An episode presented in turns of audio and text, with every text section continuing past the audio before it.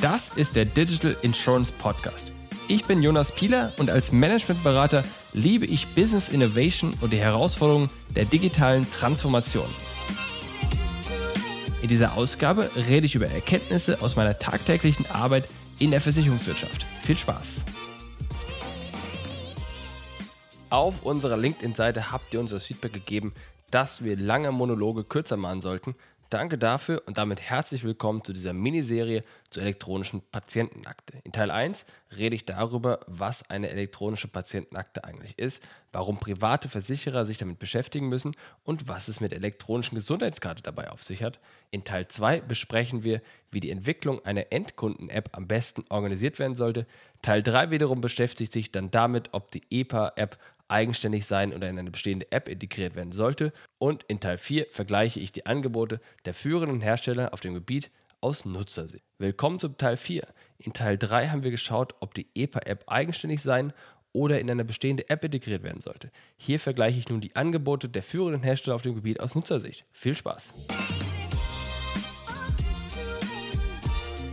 Lass uns jetzt mal über die Anbieter sprechen, die Aktensysteme und auch Apps und Software Development Kits auf dem Markt zur Verfügung stellen. Die Ergebnisse aus der Studie könnt ihr euch runterladen. Es ist noch nicht ganz klar, ich habe noch nicht überlegt, wie wir das machen. Ich, wir packen da irgendwas in die Podcast-Episoden-Notizen rein. Schaut mal, wie wir da, was die Lösung ist. Entweder ist da ein Link dazu oder ihr schickt mir eine E-Mail oder irgendwas in der Art. Jedenfalls, ihr könnt die Studie haben. Ich gehe jetzt hier nur oberflächlich über die Ergebnisse drüber. Die Ergebnisse dieser Studie sind sozusagen, ich nenne es mal Abfallprodukt aus einem Projekt, was wir kürzlich gemacht haben, wo wir genau eben zwei Anbieter verglichen haben. Die Tatsache, dass wir diese Studie veröffentlichen, aber oder auch diesen Podcast hier machen, das ist äh, absolut unser Ding und, und da haben wir jetzt kein Geld für bekommen. Das heißt, da ist jetzt auch nichts geschönt an der ganzen Geschichte. Wir haben zwei Anbieter verglichen. Wir haben uns die Produkte von der Big Direct und von der Knappschaft angeschaut die Produkte der oder die EPA-App der Knappschaft ist von IBM entwickelt und die EPA-App der Big ist von Rise mit Bitmark zusammen entwickelt worden. Die zwei sind auch, also IBM und Rise slash Bitmark, sind eigentlich auch die einzigen aktuell relevanten Anbieter auf dem Markt, mit denen man so ein Aktensystem und auch eine entsprechende App umsetzen kann. Und hier gilt auch, wenn ihr gerade in der Situation seid, euch zwischen einem dieser Anbieter zu entscheiden oder irgendwie in dieser Konstellation arbeiten wollt, gilt das, was ich vorhin gesagt habe. Kauft das Aktensystem einfach von der Stange ein, schaut darauf, dass ihr die richtige Flexibilität habt. Aber das ist nichts, wo man sich in erster Linie signifikant am Markt vom Wettbewerb differenzieren kann. Bei den Apps sieht es anders aus. Da muss man sich genau überlegen, kauft man eine fertige White-Label-App ein und macht da sein, seine Farbe drauf oder kauft man ein Self-Development-Kit ein, also quasi nur ein Modul, was man in eine selbst entwickelte App integriert oder baut man diese App im eigenen Prozess selbst, wie ich vorhin beschrieben habe. Ihr wisst also auch, dass ich tendenziell zum Selbstbauen tendieren würde, aber wie immer im Leben muss man sich die Situation anschauen und muss man individuell bewerten. In der Studie haben wir uns konkret mit der Frage auseinandergesetzt, wie gut, in Anführungsstrichen, und ich erkläre gleich, was gut bedeutet, wie gut sind diese EPA White Label Apps der verschiedenen Hersteller. Und mit gut meine ich, wie fehlerfrei funktionieren die, wie gut kann sich der Nutzer da durchnavigieren, wie gut weiß der Nutzer an jeder Stelle, was er machen muss und wie gut kann der Nutzer auch an sein Ziel bekommen und wie gut versteht auch der Nutzer, warum er verschiedene Dinge macht. Wir müssen auch dazu sagen, dass Qualität der, der App jetzt keinen Rückschluss auf die Produktqualität des einzelnen Versicherers oder der einzelnen Kasse hier geben soll. Am Ende des Tages haben wir hier zwei White Label Apps verglichen, die so vom Hersteller geliefert werden. Da werden dann im Grunde Designs noch geupdatet, aber da wird nicht viel dran gemacht. Und in erster Linie geht es darum, diese White Label App der Hersteller zu vergleichen. Und wie das so ist, wenn jetzt einer der Hersteller oder einer der, der Kassen zuhört, dann ist klar, dass jeder eine, eine riesen Pipeline von neuen Features hat, die alle noch kommen werden. Das betrifft beide. Beide haben noch tolle Features, die kommen, E-Rezept und so weiter und so fort. Wir haben die Sachen zum Stand Sommer 2021 verglichen. Das, was im App Store drin war, beziehungsweise wir haben an einer Stelle, weil wir da keinen richtigen Zugang hatten, haben wir quasi so eine Testversion, Staging-Version bekommen, die das widerspiegelt hat, was im App Store drin war. Und auf dieser Grundlage haben wir unsere Analyse durchgeführt. In der Summe muss ich sagen, und ich rede jetzt immer noch vor den Herstellern, damit das einfach im, im, Vordergrund bleibt. In der Summe muss ich sagen, dass die App von IBM, der Rise Bitmark App, überlegen ist. Ich habe gerade überlegt, ob ich sage stark überlegen oder wenig überlegen oder so, da bin ich noch nicht sicher, was das, der richtige Begriff ist. Ich glaube, die IBM ist auch nicht auf dem höchsten Level von dem, was möglich ist. Aber mir haben zwei Sachen dort besonders gefallen. Erstens ist die Design- und Nutzerführung dort attraktiver. Was meine ich mit attraktiv? Sie ist optisch ansprechender gestaltet und die Nutzer werden besser durch die App geführt. Erstens. Und zweitens hat das Ding ehrlicherweise technisch besser funktioniert. Bei der Rise Bitmap App sind wir zu oft in Fehlermeldungen reingelaufen, die uns haben quasi stehen lassen mit diesem Problem und wir wussten nicht, basierend auf der Fehlermeldung, wie wir das Problem lösen sollen. Ein Beispiel ist, man kann sich mit der elektronischen Gesundheitskarte an beiden Apps identifizieren und in ein paar Fällen der Rise Bitmark App kam es zur Situation, dass, ich nenne es mal, ein, ein Lesefehler dieser EGK äh, e vorgekommen ist, aber keine Hilfestellung angeboten wurde, wie wir diesen Fehler jetzt beheben können.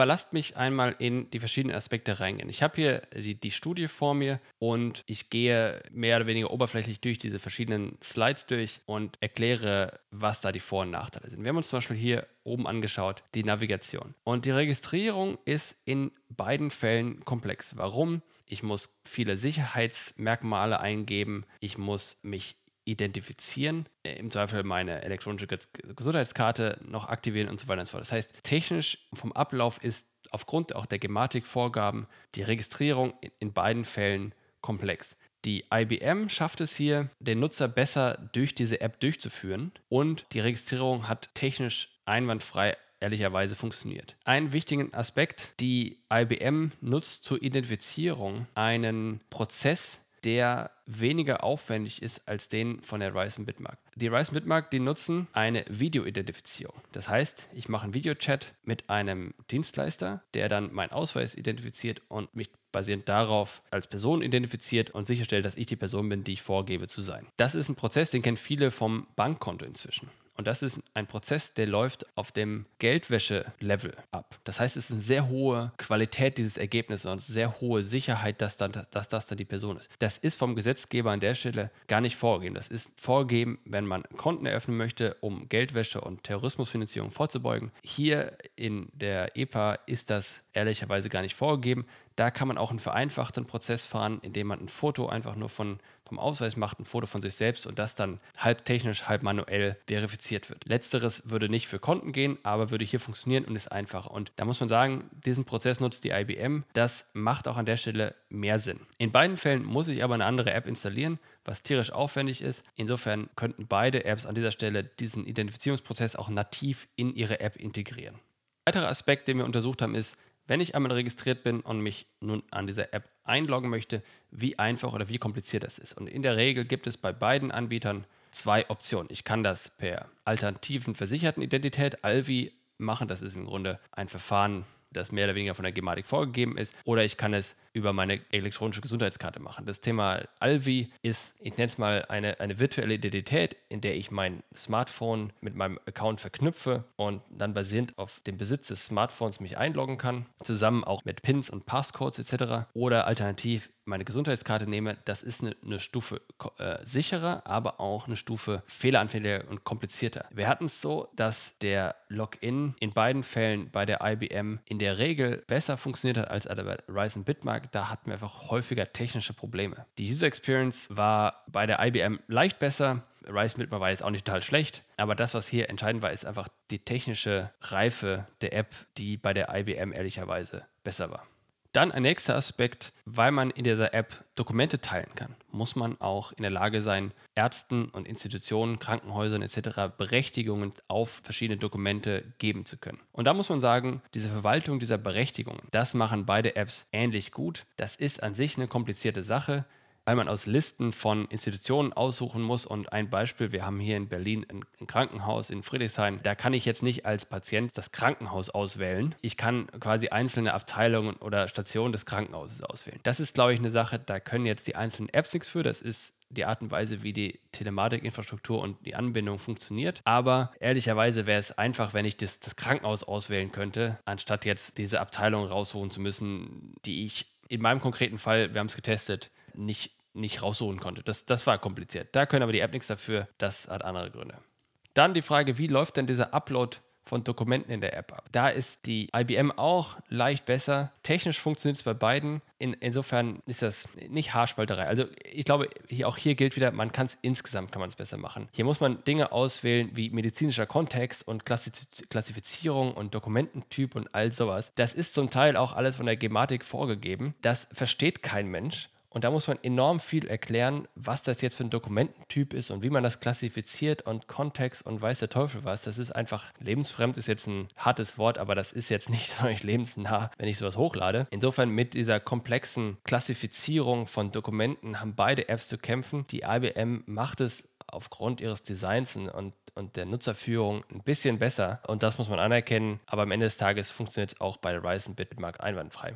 Beim Thema Kommunikation und Design und Nutzerführung ansprechend, da muss ich sagen, hat die Ryzen Bitmark auch an einer Stelle enttäuscht. Es gibt E-Mails zur Gerätefreischaltung. Da bekomme ich als Nutzer eine E-Mail, wenn ich die alternative Versichertidentität nutze. Und die waren in unserer Version bei Rise mit Mac schwarz-weiß E-Mails, äh, Times New Roman ist wahrscheinlich die Schriftart gewesen, kein Branding drauf, keine weiterführenden Links. Der einzige Link war ein Link zum Impressum. Das geht anders. Die IBM macht hier ein schönes Logo oben drauf. Da sind die Farben. Da habe ich ein kleines Icon, das darstellt, dass mein Handy jetzt registriert ist. Da habe ich weiterführende Links und so weiter. Das ist einfach angenehmer und so eine schwarz-weiß-E-Mail, ganz ehrlich, das, das ist outdated heute.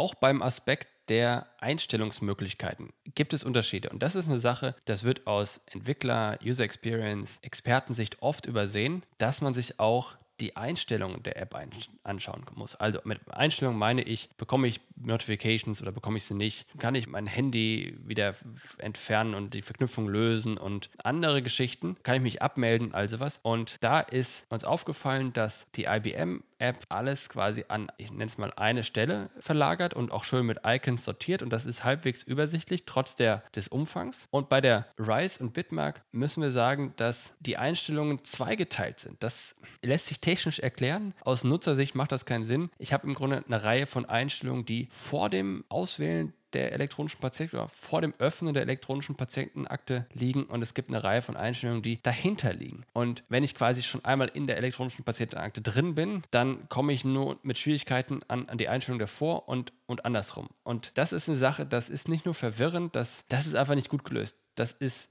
technisch bedingt, das macht Sinn, das war günstiger und schneller zu entwickeln, aber gute User Experience ist das nicht. Und zuletzt auch beim Thema Ändern der PIN. Die Apps können beide die PIN der elektronischen Gesundheitskarte ändern. Und hier sieht man die Liebe zum Detail. Bei der Rise Bitmark App bekomme ich quasi eine, ein, ein Formular direkt vor die Nase. Da steht drauf, ich muss oben die CAN der Gesundheitskarte eintippen, darunter meine aktuelle PIN und dann zweimal meine neue PIN. Und das Einzige, was sonst auf diesem Screen ist, ist der weiter-Button. Und bei der App der IBM komme ich erstmal eine leichte Einführung, was es bedeutet, diese PIN zu ändern, was es bedeutet, die PIN der Karte zu ändern. Dann bekomme ich eine Führung, wo ich meine kann. Und, und kann, für alle, die es nicht kennen, das ist eine Nummer, die steht auf der elektronischen Gesundheitskarte drauf. Da stehen wie auf allen dieser Karten, stehen ganz viele verschiedene Nummern drauf. Man muss also erstmal wissen, welche die Nummer ist. Und es steht, in meinem Fall zumindest und in unserem Fall hier, steht nicht, nicht kann davor, also CAN, sondern es ist halt einfach eine Nummer. Und hier hat die IBM einfach ein fünftiges Foto einer Beispiel beispielhaft äh, Versichertenkarte eingefügt und zeigt, wo diese Nummer steht. Und das ist dann auch analog auf der eigenen Karte zu finden. Und, und, und so werde ich dann wesentlich besser durch diesen Prozess geführt. Und das bringt uns zum Abschluss und das zeigt aber auch nochmal, ich glaube, die Unterschiede ganz klar. Technisch funktionieren beide eigentlich schon. Die Rise Bitmark war in unserem Beispiel ein bisschen schlechter. Ich könnte mir aber vorstellen, dass das eine Geschichte ist, die sie auch inzwischen behoben haben. Aber das, was ich hier sehe, und das ist das im Zweifel teurere, da ist IBM besser, nämlich bei der Führung der Nutzer und bei den Details wie dieser Grafik zur Identifizierung dieser CAN-Nummer. Sowas zu entwickeln ist aufwendiger, kostet mehr Zeit, kostet mehr Geld, dauert länger etc. Und das ist aber wichtig, denn da unterscheiden sich die Qualitätsstufen. Da sieht man, ist die Entwickler, ist die App von, von quasi Backend-Entwicklern oder von Backend- und Frontend-Entwicklern entwickelt worden. Und auch IBM hat hier noch nicht alles ausgeschöpft, was möglich ist. Da ist noch was möglich. Aber im direkten Vergleich ist IBM hier die bessere App. Und das ist eine wichtige Erkenntnis aus dieser Studie. Und ich würde sogar jetzt mal argumentieren, und da wage ich mal einen, einen Blick in die Zukunft aus Grund meiner Erfahrung. Das ist ein Vorsprung, den die IBM hier gegenüber der Ryzen Bitmark hat. Und die stehen ja auch nicht still. Die entwickeln ja auch weiter. Und diesen Vorsprung einzuholen, der ist aus zwei Gründen schwierig. Erstens muss man die Priorität ändern. Es gibt einen Grund, warum die eine App weniger Fokus auf diese Details legt als die andere. Das liegt in der Entscheidung der Entwicklung, das liegt äh, an den Prioritäten, die gesetzt wurden, das liegt am Budget, das dort hintersteht. Das sind alles Sachen, die aufgrund auch auf organisatorischer Prozesse etc. basiert. Das sind Dinge, die im Kopf natürlich schnell geändert sind, aber im Kontext einer komplexen Organisation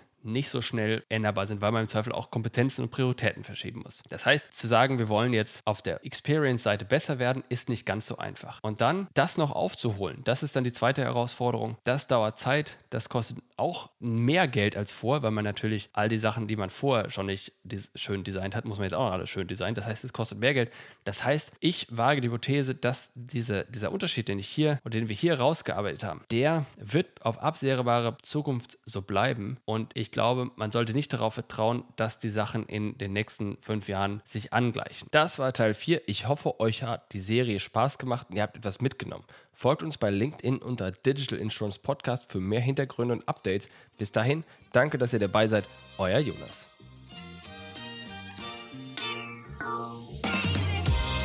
Das war eine weitere Ausgabe des Digital Insurance Podcast. Wenn dir diese Ausgabe gefallen hat, dann hinterlasse uns deine Meinung bei Apple Podcasts. Und wenn du wissen willst, wie du die Herausforderung der digitalen Transformation in deinem Unternehmen meistern kannst, kontaktiere mich per LinkedIn oder unter pilaco.com.